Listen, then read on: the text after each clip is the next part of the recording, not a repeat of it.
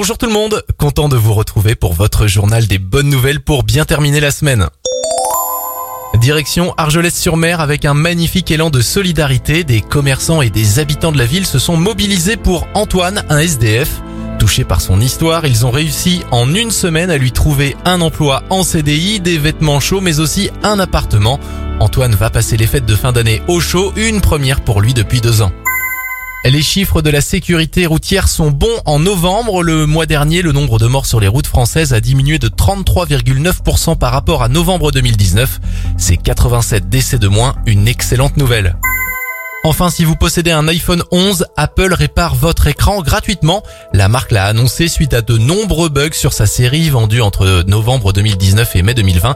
Apple vous rembourse aussi les réparations si vous les aviez déjà faites avant l'annonce. Pour savoir si votre appareil fait partie de ce programme, eh on vous donne rendez-vous sur le site de la marque.